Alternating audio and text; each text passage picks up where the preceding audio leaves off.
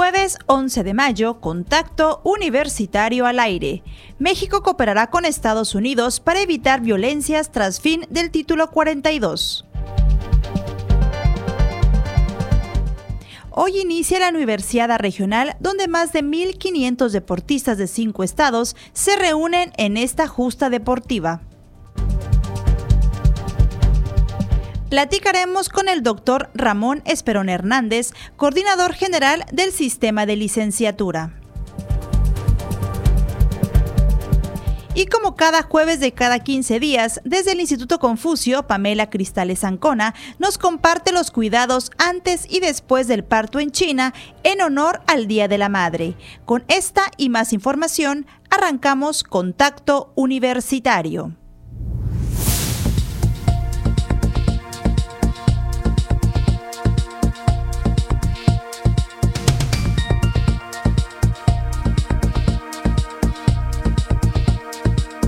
Contacto Universitario. Nuestro punto de encuentro con la información.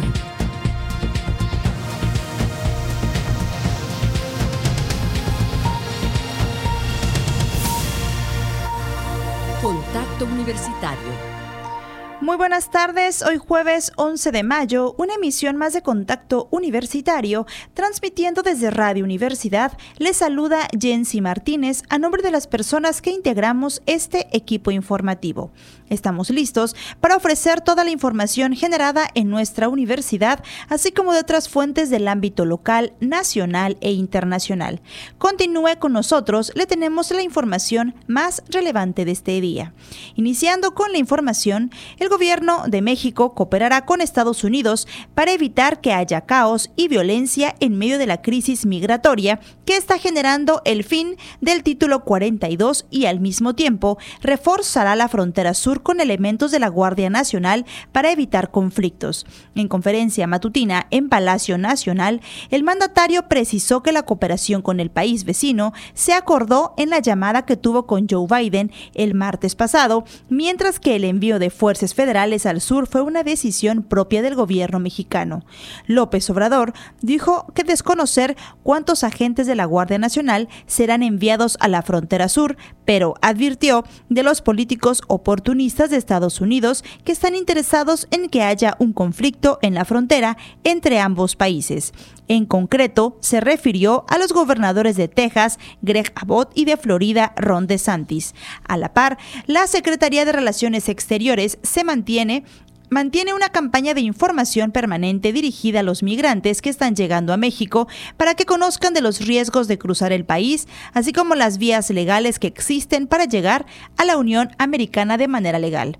Por tanto, el gobierno de Estados Unidos y estados fronterizos desplegaron a 24 mil elementos del orden, incluidos militares, enviados por el Pentágono para frenar la oleada de migrantes que se espera a partir de medianoche cuando concluya la aplicación del título 42.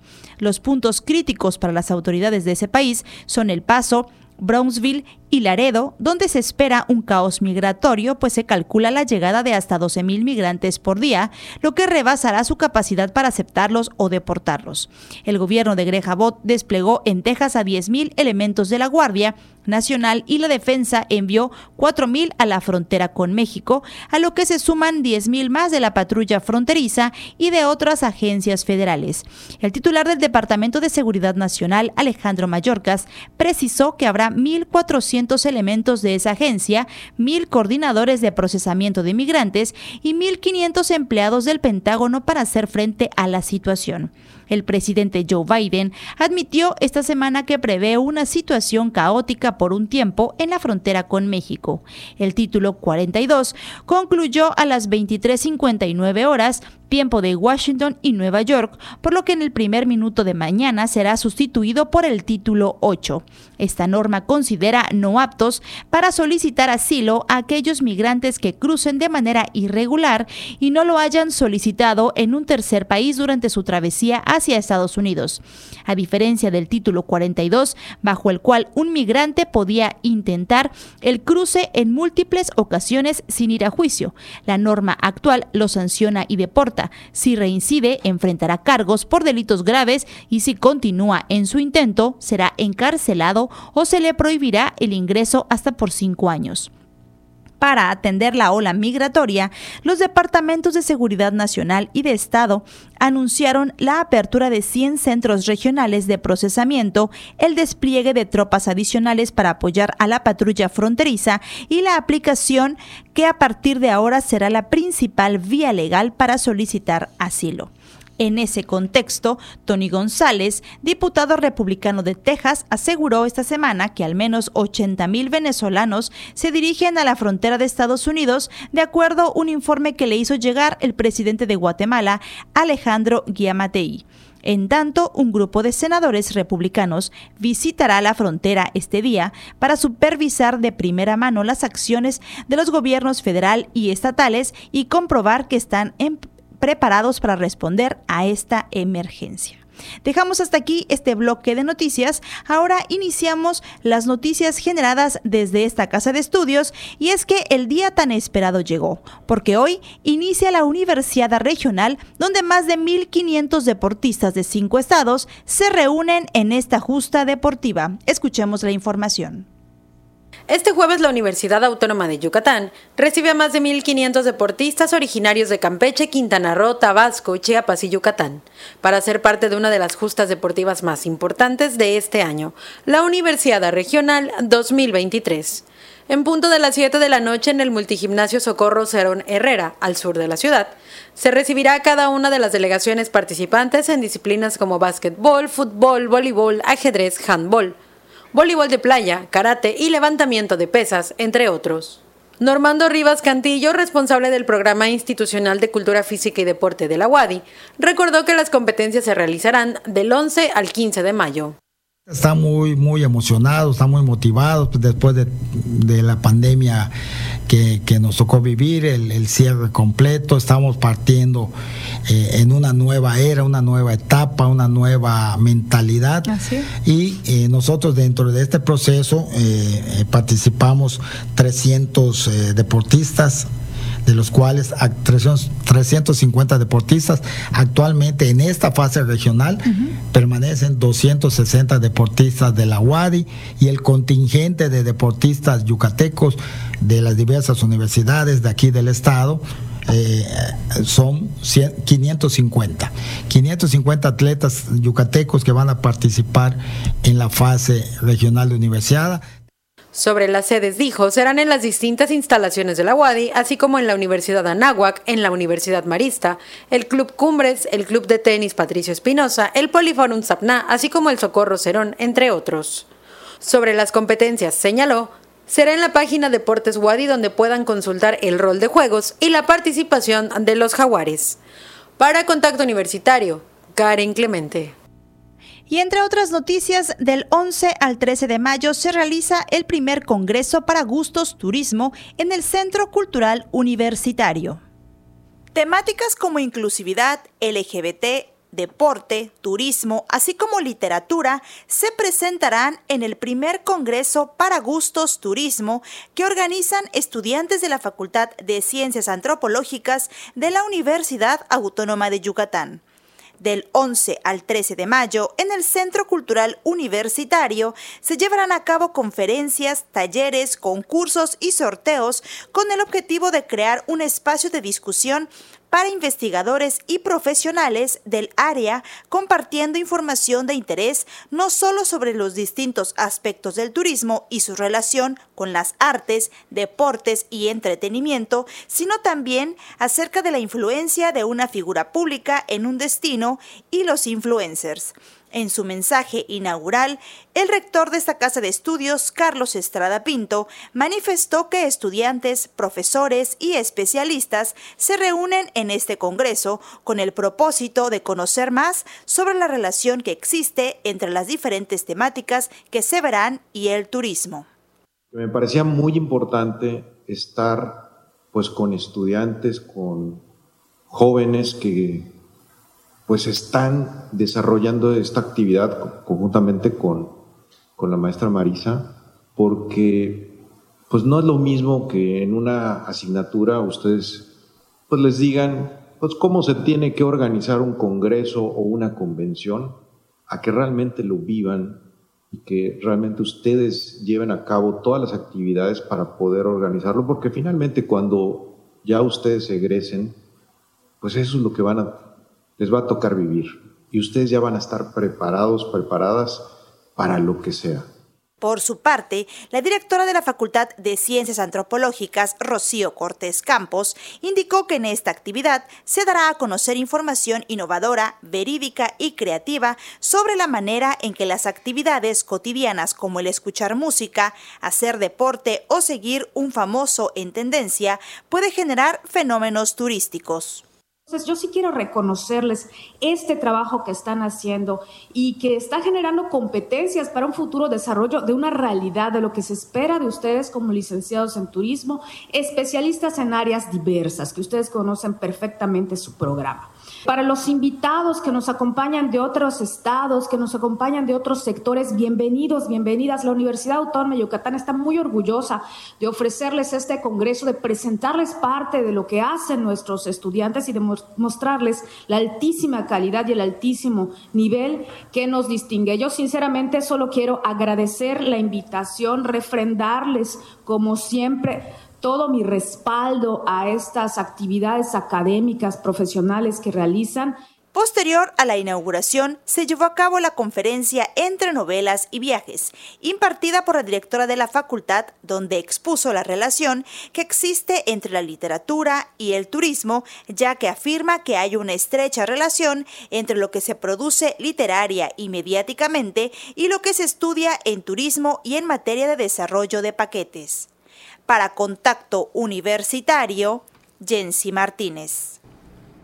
Se aproxima la presentación del Exani 1 para ingresar al bachillerato de la UADI. Jorge Moreno nos tiene la información completa. El proceso de ingreso a bachillerato está dirigido a las personas interesadas en ingresar como alumnos y alumnas al primer curso del bachillerato en la Escuela Preparatoria 1, Escuela Preparatoria 2 o la Unidad Académica de Bachillerato con Interacción Comunitaria. En esta segunda etapa, los 4.900 personas que concluyeron el registro al proceso podrán descargar el pase de ingreso al examen del 11 al 27 de mayo, fecha en la que presentarán el examen. Al respecto, el rector de la UADI, Carlos Estrada Pinto, comentó.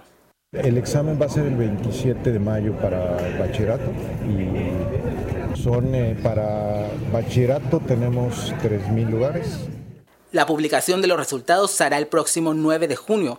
Del 19 al 23 de junio se realizará el diagnóstico institucional del idioma inglés y diagnóstico de TIC para sustentantes admitidos.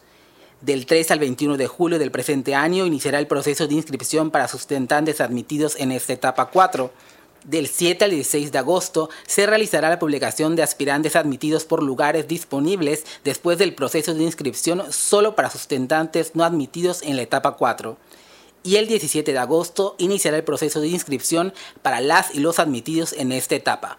Para mayor información puedes consultar la guía completa en ingreso.wadi.mx barra bachillerato. Para Contacto Universitario, Jorge More. Tenemos una invitación para todos los estudiantes que deseen sumarse al voluntariado ambiental Wadi. Clarisa Carrillo nos da los detalles.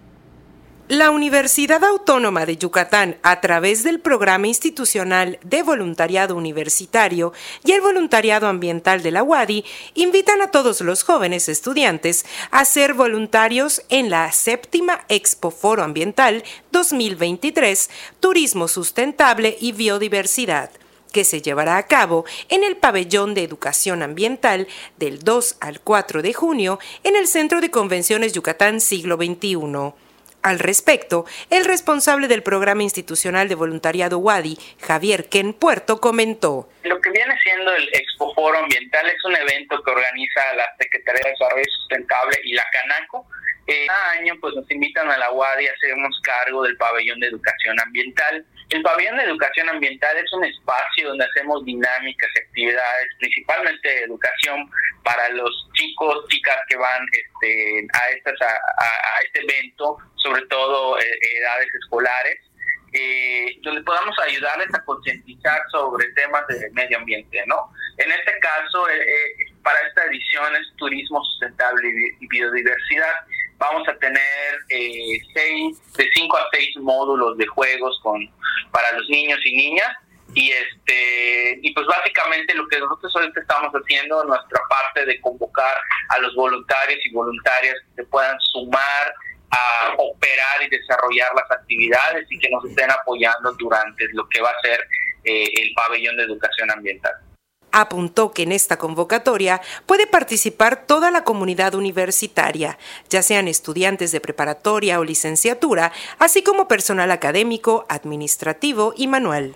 Eh, la convocatoria está abierta a toda la comunidad WADI, de hecho ya tenemos registro abierto, eh, en años anteriores incluso ha, participado personal de la universidad. Realmente el programa de voluntariado es para toda la comunidad de la UADI, personal académico, manual, administrativo, estudiantes, pasantes, egresados eh, de la Universidad de los Mayores, bachillerato, todos los que se puedan sumar. Y sí, sí hemos tenido registros de preparatoria ahora que veíamos el registro y este, todos son bienvenidos a participar ya que son actividades eh, o sea, el programa voluntario lo que busca es que pues, en nuestra comunidad universitaria.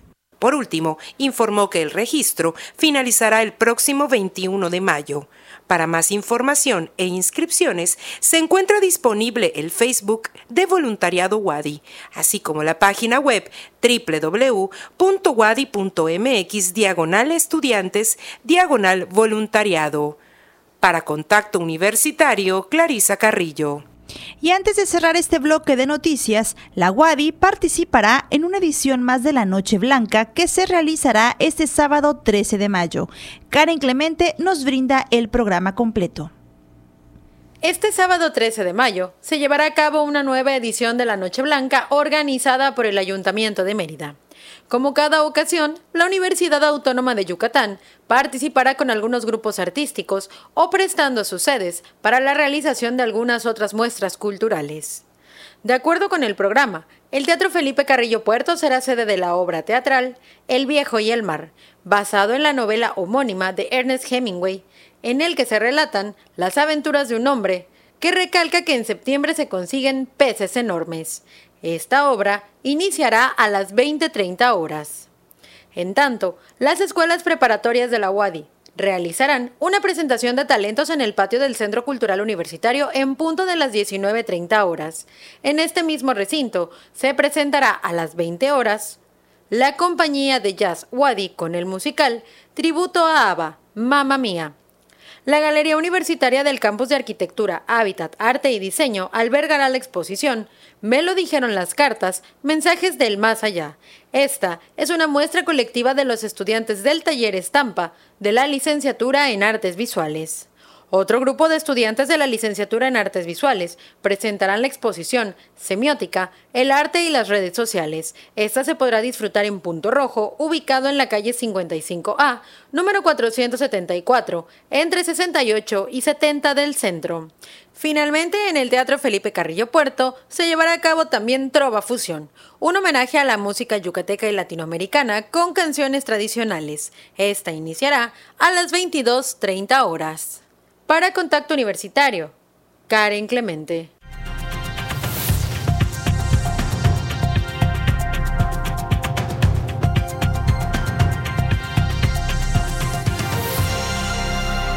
Continuamos en contacto universitario a través de las frecuencias de Radio Universidad y saludamos a quienes se suman desde los espacios digitales de la universidad. Ya estamos en nuestro espacio de entrevista y hoy nos acompaña el doctor Ramón Esperón Hernández, coordinador general del sistema de licenciatura de la UADI. Muy buenas tardes, doctor, y bienvenido. Muy buenas tardes, muchas gracias por la invitación. El día de hoy platicaremos sobre el programa internacional de liderazgo en educación médica que el doctor cursó hace y culminó recientemente y fue uno, cabe resaltar que fue uno de los 20 líderes a nivel mundial en ser aceptado. Doctor, platíquenos su experiencia, cómo fue que usted fue seleccionado. Hola, pues muy buenas tardes a todas y a todos. Me da muchísimo gusto estar aquí en Radio Universidad, en mi alma mater. Pues eh, la reconvocatoria salió por primera vez el año pasado, más o menos en el mes de mayo, justamente como ahora.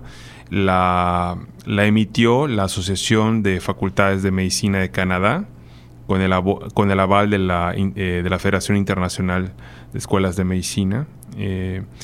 y ellos buscaban, bueno, iniciaron un primer curso piloto, porque no había, nunca se había hecho antes, que incluyera a los líderes de la educación médica mundial eh, para, para compartir experiencias y reforzar algunas estrategias que se globalizaran sobre cómo debía de estarse enfrentando los retos eh, de la educación médica y que también se pueden generalizar a la educación superior en el mundo, ¿no? Eh, dado los cambios que se han vivido pues, en la sociedad.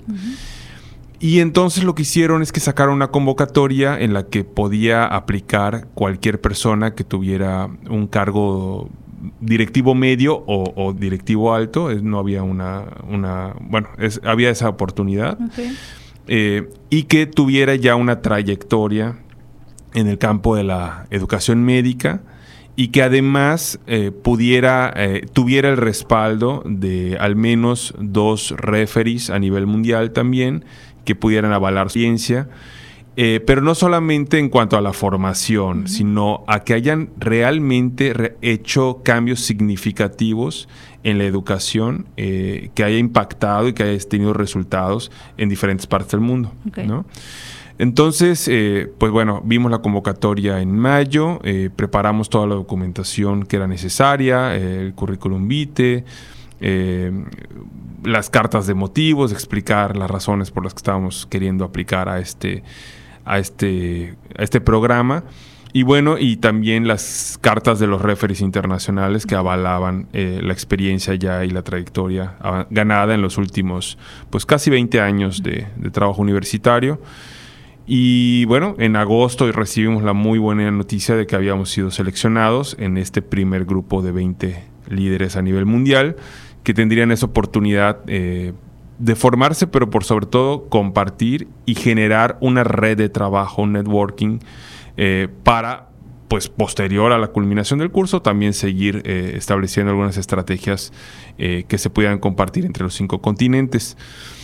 Fue muy significativo, al menos para un servidor, porque fuimos, bueno, fui el único latinoamericano en, haber sido seleccionado, el único hispanohablante que, que, fui seleccionado.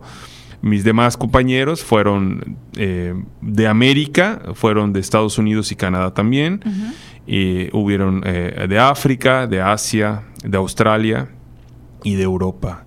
Eh, lo cual también enriqueció muchísimo eh, la, discusión. Por ejemplo, tuve una compañera que, que, es la directora de la Facultad de Medicina de Polonia, por ejemplo, y nos platicaba todo el tema de cómo ellos están acogiendo a los estudiantes de medicina de Ucrania, ¿no? Y cuál es todo el mecanismo, porque pues al haber la guerra en Ucrania, separa todo este rollo y, ellos tuvieron que implementar todo un programa humanitario para acoger a estos chicos, evaluarlos, saber cuáles eran sus niveles, porque de país en país puede ir cambiando, este, y bueno, incorporarlos a que ellos pudieran culminar su carrera, por ejemplo, ¿no? Entonces, esa es una de tantas historias eh, eh, muy interesantes, también todo el tema de Asia, eh, la forma en la que ellos están llevando el tema de la educación médica en África, pues son contextos difíciles, ¿no? Como los que de repente podemos experimentar también en nuestros países latinoamericanos.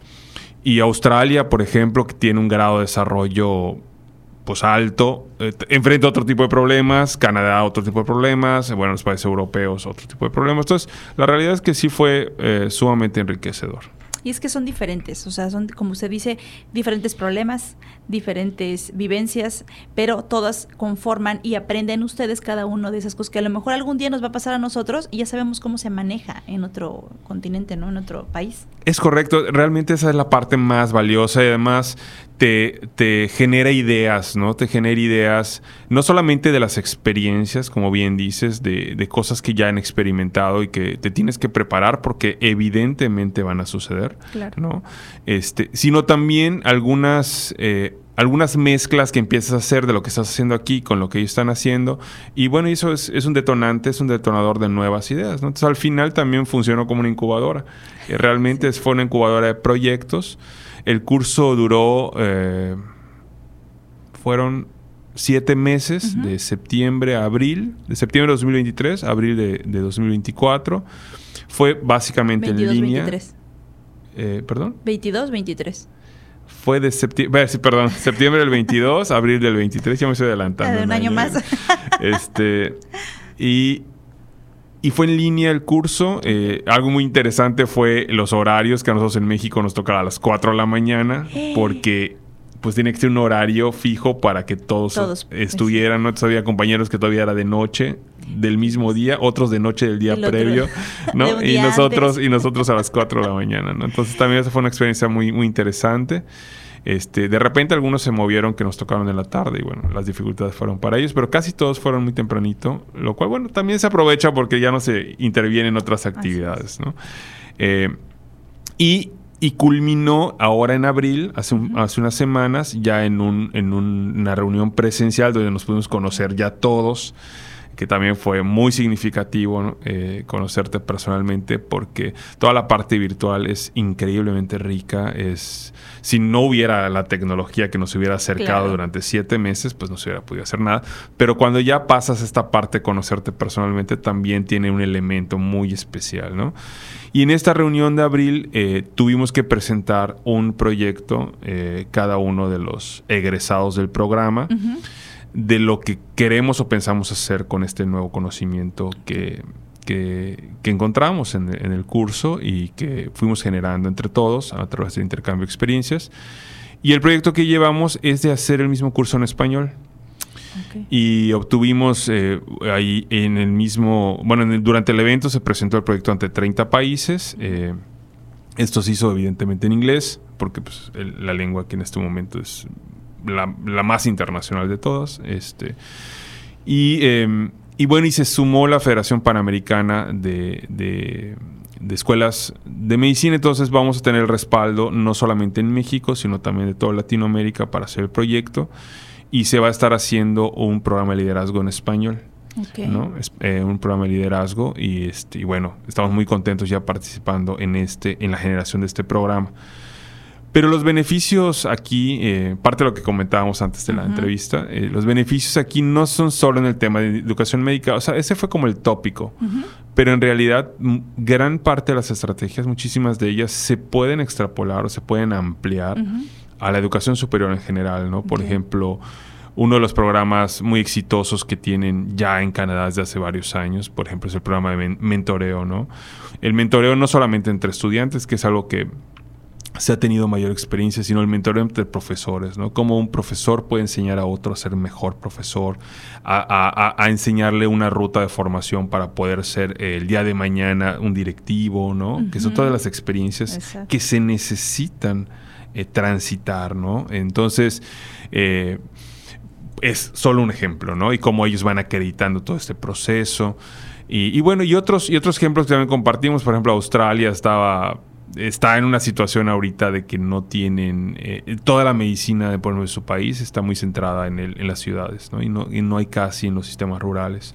Entonces, por ejemplo, las experiencias ahora sí de nosotros pues son, son mejores porque nosotros sí tenemos mucho más eh, alcance hacia la comunidad, ¿no?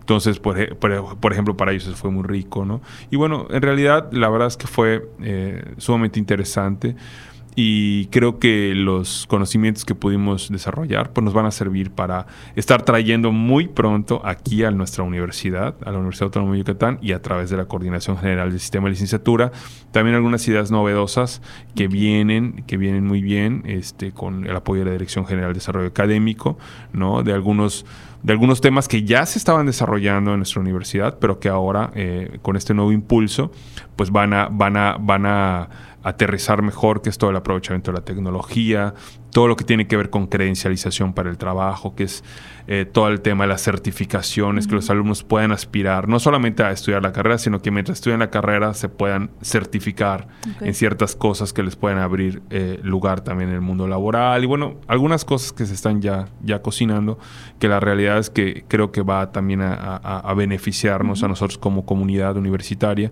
y que bueno, se logra en este tipo de foros, ¿no? Creo que es también la otra, la otra el otro aprendizaje que tenemos que promover, ¿no? Que pues en esta, esta ocasión me tocó a mí ser seleccionado, pero que también otras personas puedan aspirar a este tipo de proyectos y que vivan este tipo de experiencias, ¿no? Internacionales, eh, de, de, convivencia y de compartir con otros, ya sea en el nivel desde ser estudiante o ya ser o siendo académico, ¿no? O también siendo directivo. Creo que siempre estamos en posibilidad de aprender.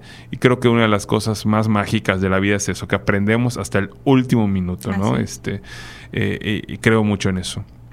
Y bueno, la, realidad es que pues, muchas gracias por invitarme a contarles esta, esta experiencia. Este, y bueno, y yo estoy muy orgulloso en haber traído esto, esto a, como te decía al principio, a mi alma mater, eh, a, la WADI. y, bueno, yo espero que sea de mucha utilidad lo que los aprendizajes que hemos logrado. Y ese, como bien dice, aunque sea foro, congreso, programa ahorita como tal usted fue a tomar, o sea, son cosas que nosotros no la vemos como pequeñas o que a lo mejor ni nos van a servir, pero en realidad sirven para mucho y ahorita usted trae mucho aprendizaje que lo va a poner en marcha, en práctica con la universidad, entonces eso ya es un, un conocimiento que ya trae de otras cosas y de otras culturas y que lo va a venir a hacer aquí en la universidad, ¿no? Que mejor que en su alma mater va a poner en práctica todo lo, lo aprendido, ¿no? Es correcto, y yo creo que esto pues yo vengo hoy como un testimonio, la verdad es que esa es. mi intención, eh, sobre todo para los alumnos, para los estudiantes, ¿no? Como cada oportunidad de aprendizaje, que no tiene que ser siempre así como lo mundial o lo guau, ¿no? Bueno, a mí me tocó esta experiencia, pero, pero desde, el, desde, desde el inicio, ¿no? Cualquier oportunidad de aprendizaje, hasta en el aula, eh, en la clase de tu maestro, que, que esa es una oportunidad de aprender y eso que estás aprendiendo lo vas a desarrollar y lo puedes llevar pues en primer lugar a tu casa, ¿no? A tu comunidad, eh, a, tu población si eres de fuera, ¿no? ¿Cómo, cómo ir compartiendo esto que aprendemos, cómo irlo capitalizando, cómo irlo eh, procesando para hacerlo más grande y obtener un impacto social. Creo que ese es uno de los, de los pues de las cuestiones que deben de estar siempre allá y que, y que pues a mí me gustaría ahorita compartir para, sobre todo para los estudiantes. Esto los académicos sí lo tenemos un poquito más claro por, pues porque la vida te lo va enseñando, ¿no? Pero, pero los estudiantes creo que es algo que deben de capitalizar, ¿no? Cada momento de aprendizaje, tanto dentro de la universidad como fuera, porque también hay muchas oportunidades afuera que la misma, la misma universidad les trae, ¿no? Pero también otras que están ahí, ¿no? Y que también hay que buscarlas, que esa es la otra parte. No siempre todo te va a llegar a, tu escritorio, ¿no? O a tu casa, sino que tienes que buscar esas oportunidades, tienes que atreverte a pensar que puede ser seleccionado, ¿no? Yo creo que, por ejemplo, en este, en este programa, yo fui el único latinoamericano seleccionado. Desconozco si hubieron otros latinoamericanos que aplicaron, ¿no? Pero, pero yo creo que si hubieron otros latinoamericanos que aplicaron, tal vez fueron pocos por temor de que era en inglés, de que, ay, ¿será que me van a elegir? Que no me van a elegir, ¿no? Entonces yo creo que esa es como el otro, la otra cosa, ¿no? Que debemos de, siempre tener en, mente, ¿no? Debemos de atrevernos, debemos de aplicar. Si nos seleccionan, aprovechémoslo. Si no nos seleccionan, ya aprendimos. O sea, ya aprendimos cómo no era, ¿no? que también esa es otra cosa. lo vamos a hacer mejor. Exactamente, que también los, los chavos y, las chicas, los estudiantes también, yo siento que a veces como que es este temor de que no me vayan a rechazar, ¿no? Nunca. O sea, siempre atreverse a aplicar, probar. Eh, eh, experimentar en, estas oportunidades que están allá. ¿no? La verdad es que el mundo cada vez se vuelve más pequeño y hay grandísimas oportunidades. Hay que buscarlas, como te decía, hay que hacer los procesos, hay que llenar los papeles, hay que buscar los apoyos, pero, pero se puede, ¿no? Entonces, yo creo que también es como el otro, el otro, este pero la otra, el otro aprendizaje que, nos deja esta, esta situación, y que estoy seguro que muchísimos de mis compañeros académicos lo han vivido y que hay grandes experiencias también eh, que se han logrado eh, eh, en, en, la comunidad, ¿no?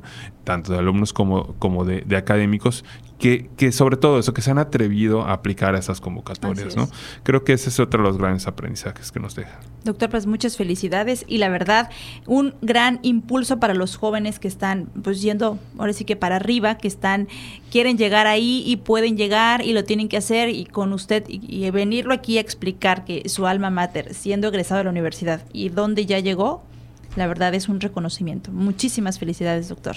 Pues muchas gracias. Estoy a la orden y para servirles en lo que se necesite. Muchas gracias. Él es el doctor Ramón Esperón Hernández, coordinador general del sistema de licenciatura. Muchas gracias, doctor. Gracias, Jensi. Nosotros continuamos con más información.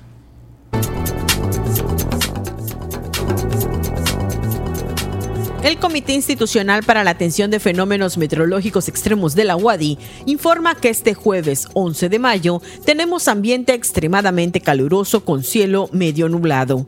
La máxima temperatura estará en 42 grados Celsius con sensación térmica entre 48 y 49 grados. La temperatura mínima será de 22 en el amanecer de mañana viernes. En la ciudad de Mérida, centro y oeste, la temperatura máxima será de 41 grados y la mínima de 24. En la costa se esperan temperaturas máximas de 35 grados y mínimas de 25 con cielo medio nublado. En el sur y sureste del estado la temperatura más alta será de 40 grados y las mínimas de 22. El cielo estará mayormente despejado. En el este y noreste de Yucatán tendrán como máximo 38 grados y una temperatura mínima de 23. Para Contacto Universitario, Elena Pasos.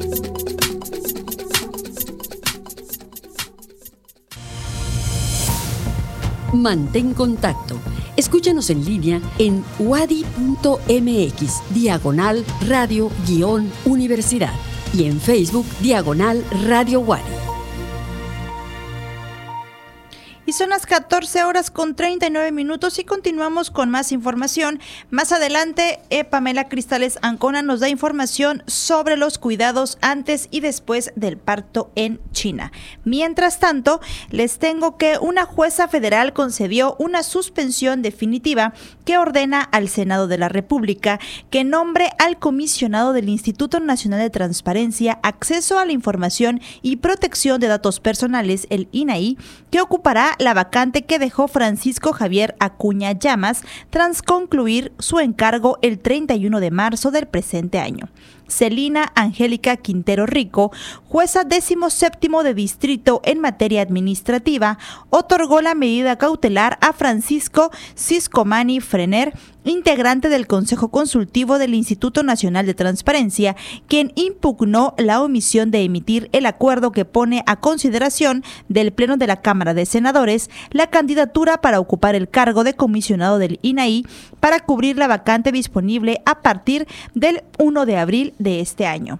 Horas antes de que la jueza concediera la suspensión definitiva, el vigésimo tribunal colegiado en materia administrativa declaró infundada un recurso de queja que interpuso la Jucopo con la que intentó revertir la resolución de la juzgadora que en un principio concedió la suspensión provisional.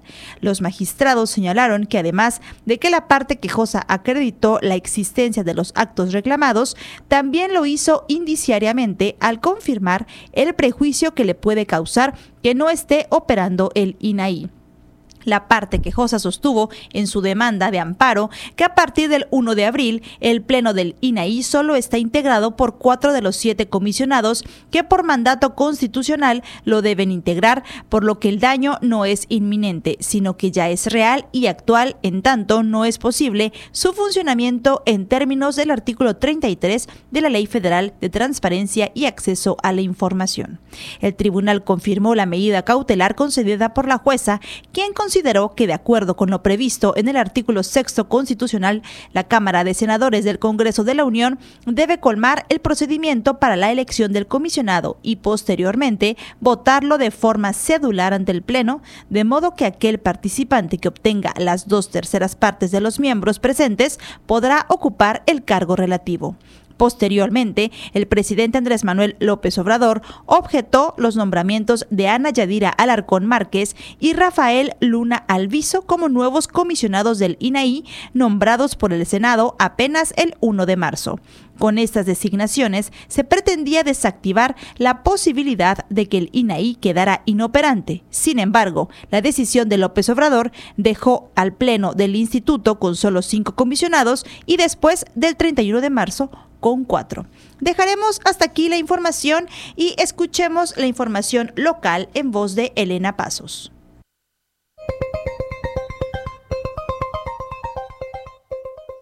En información local, En el marco del Día de la Madre, la diputada Fabiola Loesa Novelo presentó en la sesión ordinaria del Congreso del Estado una iniciativa para crear la Ley Estatal para el Desarrollo y Protección de las Mujeres Jefas de Familia del Estado de Yucatán. La ley, cuya aplicación estaría a cargo de la Secretaría de las Mujeres y la Sede Sol, fomentará el empoderamiento de las jefas del hogar. Asimismo, la fracción legislativa del PAN presentó la iniciativa para declarar al Teatro Regional Yucateco como Patrimonio Cultural Intangible del Estado, la cual se generó a raíz de la solicitud planteada por los actores Mario y Daniel Herrera Cázares, Cereco y Nojoch, junto con Mario Herrera Flores, Mario III. Por su parte, Gaspar Quintal Parra, líder de la bancada del PRI, presentó la iniciativa para reformar la ley de educación del Estado con el fin de ampliar materias artísticas en el nivel medio superior y con ello incrementar el interés de los jóvenes en las artes y posicionar a Yucatán como semillero artístico y cultural. De igual forma, la diputada de Morena, Alejandra Novelo Segura, presentó una iniciativa para considerar como orden de protección la garantía del uso de la casa y el patrimonio familiar, pues señaló que una de las problemáticas que viven las mujeres es que cuando denuncian a algún familiar o a su pareja con quien comparten una casa, en ocasiones se ven obligadas a dejar el espacio y tener que buscar un refugio donde vivir. A través de un comunicado, el gobierno estatal informó que por buen uso eficiente de recursos y rendición de cuentas, Yucatán destacó en el ámbito nacional y ocupó segundo lugar por sus avances al establecer tanto el presupuesto basado en resultados como el sistema de evaluación del desempeño. En dicho diagnóstico que realiza cada año la Secretaría de Hacienda y Crédito Público, el Estado se clasificó en un grado de progreso alto al obtener una calificación de 98.4 puntos, cifra histórica para Yucatán, y superar el promedio nacional de 79.7 puntos. Entre las buenas prácticas que se reconocieron en Yucatán, destacaron dos municipios con planeación de calidad que brinda asesoría continua a las demarcaciones para que elaboren sus planes de desarrollo y la publicación en lengua maya de la información presupuestaria, el seguimiento y los informes de resultados.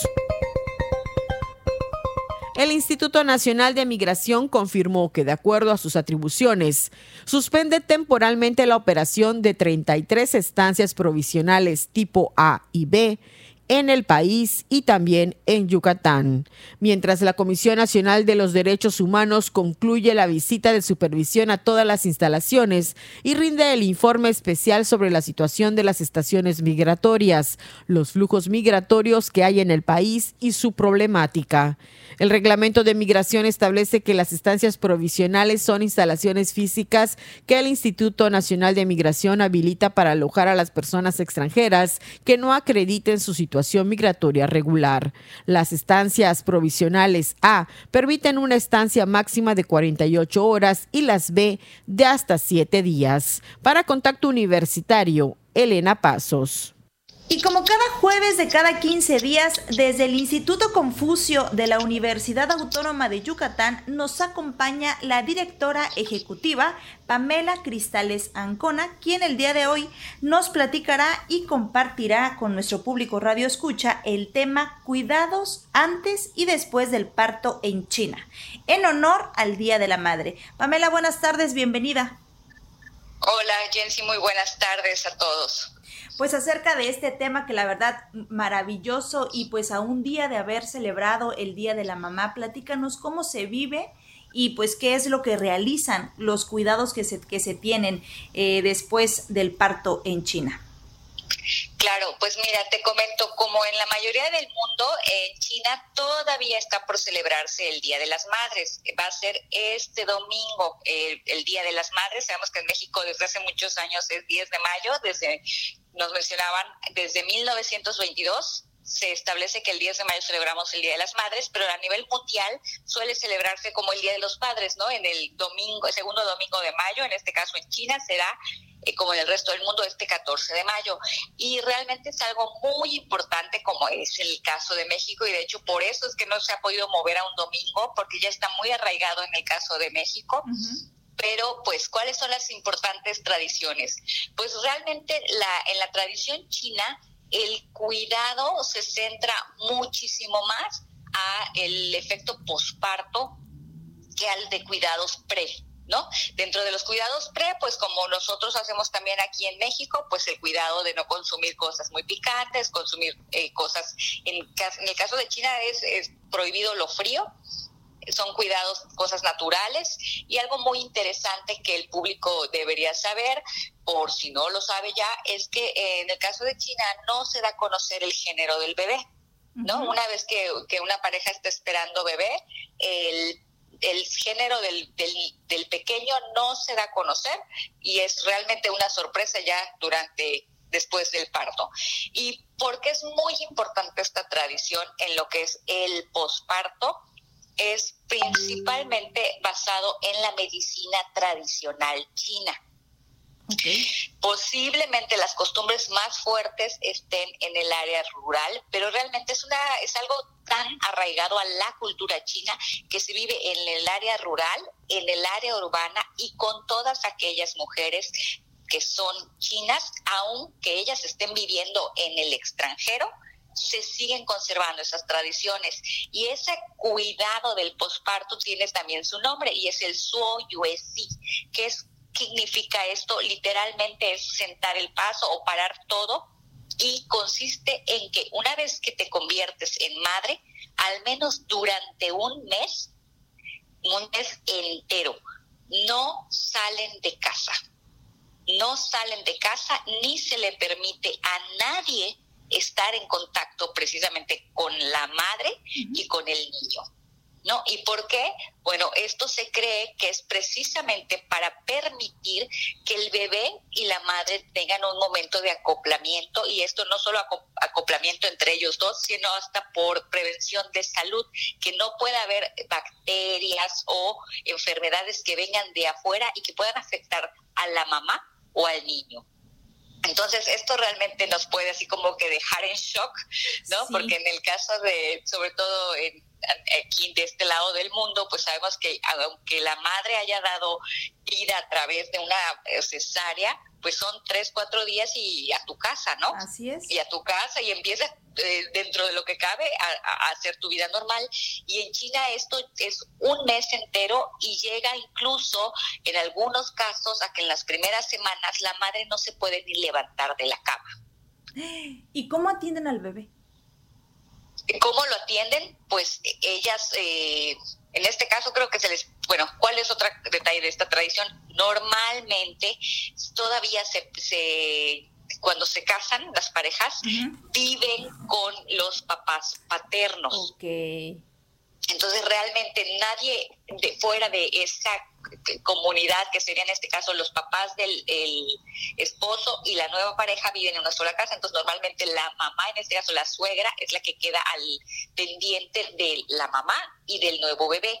Y esto en algunos casos no se les permite levantarse a bañar, entonces no se bañan como nosotros que nos levantamos y nos vamos a la tina o a la regadera, sino que a través de lo que son eh, toallas húmedas se les va eh, dando ese baño como si estuvieran completamente... Eh, inabil eh, no se pueden mover, ¿no? Sí, Inamovibles, se quedan en, en cama. ¿no?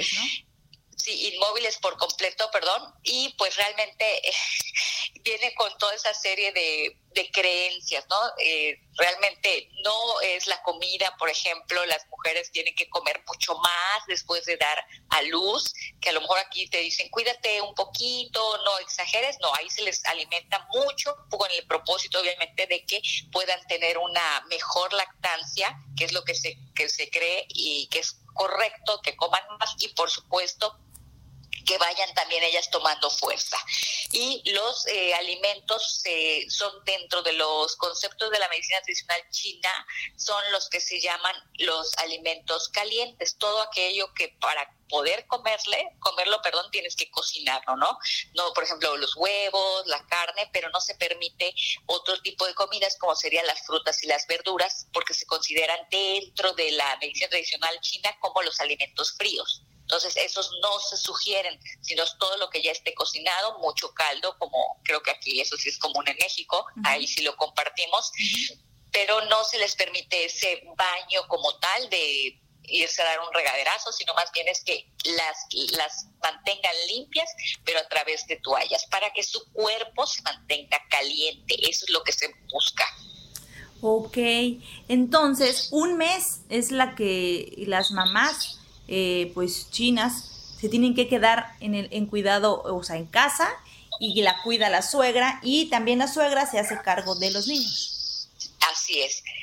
La verdad es que esto, hay varios artículos que lo describen y bueno, en, en el caso de China, pues es una tradición bastante arraigada y que se ve con normalidad porque ya se conoce, ¿no? El detalle está cuando les toca estar fuera de China, pero se conservan las tradiciones, o en el caso de las mujeres de origen chino que se casan con extranjeros, y cuando nosotros sabemos, ¿no? Que lo primero que quieres hacer después de ser mamá es a lo mejor a los, bueno, a veces ni en, ni en dos días o tres días después, ¿no? En ese mismo momento llegan las visitas y todo el mundo quiere conocer al bebé y y de hecho a veces no se ve hasta mal si no permites que la gente conozca al niño, ¿no? Y en China es todo lo contrario y ahí pueden haber algunos, eh, pues, eh, no, choques culturales, pero hay que conocer esta tradición.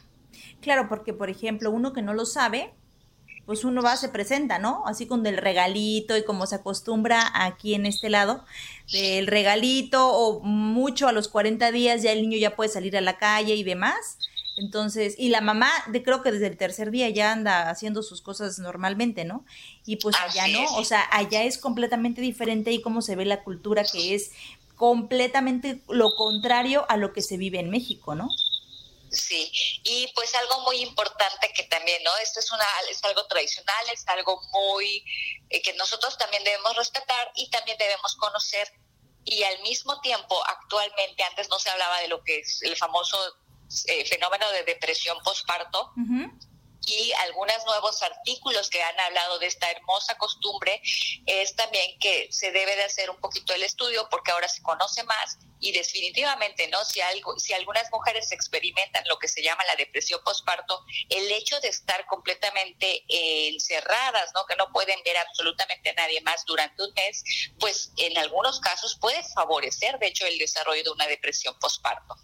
Así es, y cómo, y ese tema cómo lo tratan allá, porque aquí no es muy común, o a lo mejor no es como que muy, o sea, que todo mundo le pase, a todas las mujeres nos pase, pero allá, por ejemplo, como tú dices, no pueden salir, es mucho más probable que tengan este tipo de depresión, y cómo se maneja, cómo lo hacen allá pues realmente al día de hoy no hay eh, estudios que se enfoquen en ese fenómeno.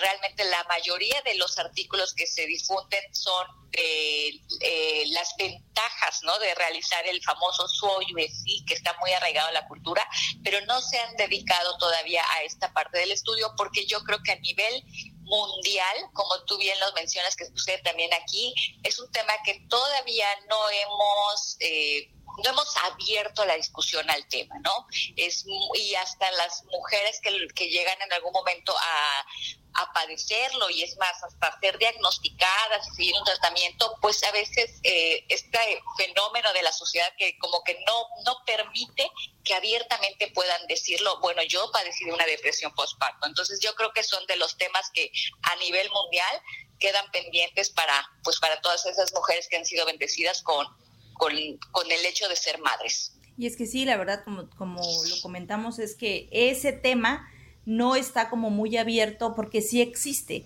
Hay muchos que lo han padecido y que, y que viven y que dicen que es horrible el estar en una depresión postparto, pero no se menciona ese tema tan abierto, ¿no? O sea, como una, enfermedad, ¿no? Entonces, como que me imagino que lo mismo debe suceder allá en China, que existirá, ahí habrá alguna, dos, no sé, que padezcan de esto, pero como no se ha hablado, no se habla, pues tampoco se difunde y pues tampoco las tratan, ¿no? Así es. Así es, y bueno, creo que ahí ya tenemos varias, varias cosas pendientes dentro de la cultura china. Una parte es de parte de, sociedad, de cómo se manejan estas cosas, que igual está pendiente para nosotros aquí en México. Y otra muy interesante que es que, que pocas veces a veces tenemos la oportunidad de hablar de ella porque no se conoce tanto, al menos por parte de una servidora, es de la medicina tradicional china y todos estos conceptos que como en este caso esta tradición van ligados a la medicina tradicional. Ok, la verdad es que es muy interesante la, cultura eh, China y que es completamente diferente a, a nuestra cultura que pues mexicana que llevamos otras otros rituales, llevamos otras tradiciones, seguimos otras cosas que nos enseñan pues que nuestras mamás, las abuelas y que es completamente diferente a lo que en China se vive, ¿no? Entonces es muy interesante conocer qué es lo que hacen del otro lado del mundo y cómo lo hacemos a diferencia de nosotros, cómo lo hacemos aquí en México, ¿no? Claro. Amela, pues algo más que desees agregar, que nos desees compartir. Claro, eh, les comento a todos los que están interesados en aprender chino que próximamente, eh, en mayo, la próxima semana, se llevará a cabo en Guadalajara la, el concurso eh, Puente Chino para estudiantes de educación media. Y bueno, la evolución del chino, al menos en Yucatán, antes solamente viajaban representantes del Instituto Confucio de, la UADI a estos concursos. Y bueno, este año Mérida contará con dos participantes, uno, por supuesto, por parte del Instituto Confucio, y el segundo participante ya es por parte de una escuela que tiene dentro de su currículum el aprendizaje del chino mandarín, ¿no? Entonces creo que esto nos va mostrando pues la evolución del chino aquí a nivel local. Así es. Y también en el mes de junio, la Universidad Autónoma de Yucatán será sede del concurso nacional Puente Chino pero para estudiantes universitarios. Y al día de hoy ya tenemos seis participantes, entonces la invitación va a quedar abierta al público para que nos acompañen el viernes 2 de junio en el Teatro Felipe Carrillo Puerto a ver esta final nacional. El que gane el concurso pues va a representar a México en el concurso mundial de Puente Chino, que es una un concurso donde la gente donde los estudiantes tienen la oportunidad de dar un discurso, de presentar un talento artístico y de responder preguntas relacionadas con la cultura china. Entonces, pues ya compartiremos más adelante los detalles y nada más desearle pues mucho éxito a los dos candidatos que estarán representando, en este caso a Yucatán, en la, el concurso Puente Chino que organizará el Instituto Confucio de la Universidad de Guadalajara. Perfecto. ¿Cuándo se saben quiénes ganaron en este en el concurso Puente Chino en Guadalajara? Eh, claro, el próximo jueves 18. El, el concurso va a ser jueves 18 a las 9 de la mañana inicia. Entonces, el jueves 18 al mediodía ya sabremos quién es el o quiénes fueron los ganadores del concurso Puente Chino para estudiantes de educación media. Perfecto. Todo esto lo podemos seguir en las redes sociales del Instituto Confucio, ¿verdad, Pamela? Sí, nos pueden encontrar en Facebook e Instagram como y Confucio Wadi. Perfecto, Pamela, pues muchas gracias. Estaremos al pendiente de estos dos resultados, tanto del este jueves 18 de mayo, que se llevará a cabo en Guadalajara, y el próximo junio. Viernes, viernes 2 de junio. 2 de junio, que será aquí en el Teatro Felipe Carrillo Puerto. Así es. Muchas gracias, Pamela, y gracias por la información. Como siempre, es un gusto tenerte aquí en, en Contacto Universitario. Buenas tardes, muchas gracias. Y nosotros continuamos con más información.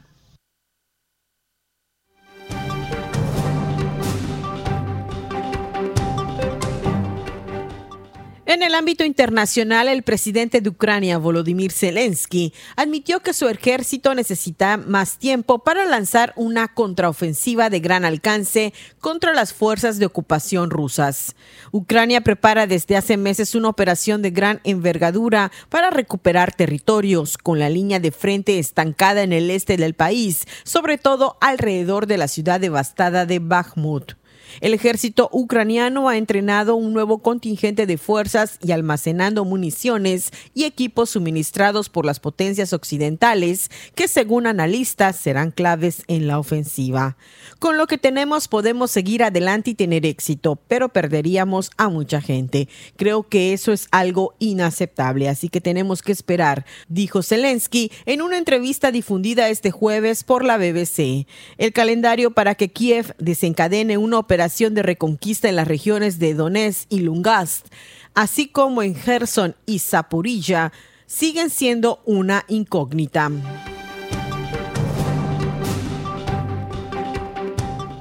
La Organización Mundial de la Salud declaró este jueves el final de la emergencia internacional por el brote de viruela del mono o símica, declarada en julio del año pasado ante una enfermedad que ha afectado al menos 87 mil personas en 111 países, con 140 fallecidos. La decisión fue anunciada en rueda de prensa por el director general de la OMS, Tedros Adhanom Ghebreyesus, un día después de que se reuniera el comité de emergencia que analizaba trimestralmente la situación del brote, cuyos casos se han reducido un 90% en los tres últimos meses.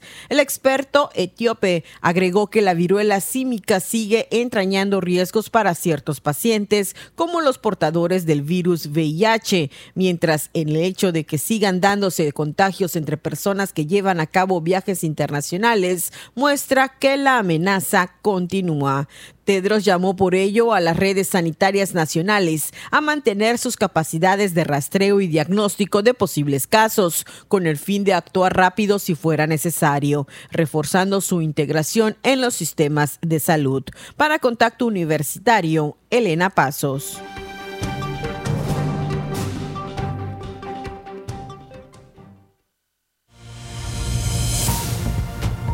No pierdas contacto. Te esperamos de lunes a viernes a las 8 y 14 horas, sábados a las 8.30.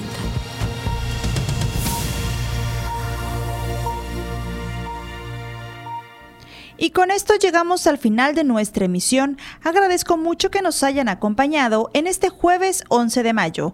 Agradezco también a Norma que esté en los controles y a todo el equipo que hace posible este noticiero. Recuerden seguirnos en nuestra plataforma de podcast. Estamos como Contacto Universitario Wadi. Ahí puede recuperar nuestras entrevistas y programas completos. Mi nombre es Jensi Martínez. Me despido de ustedes como siempre. Fue un gusto haber compartido este espacio de noticias. Nos escuchamos el día de mañana. Mientras tanto, siga en sintonía con Radio Universidad. Contacto Universitario. Nuestro punto de encuentro con la información. Una producción de la Coordinación de Comunicación Institucional de la Universidad Autónoma de Yucatán.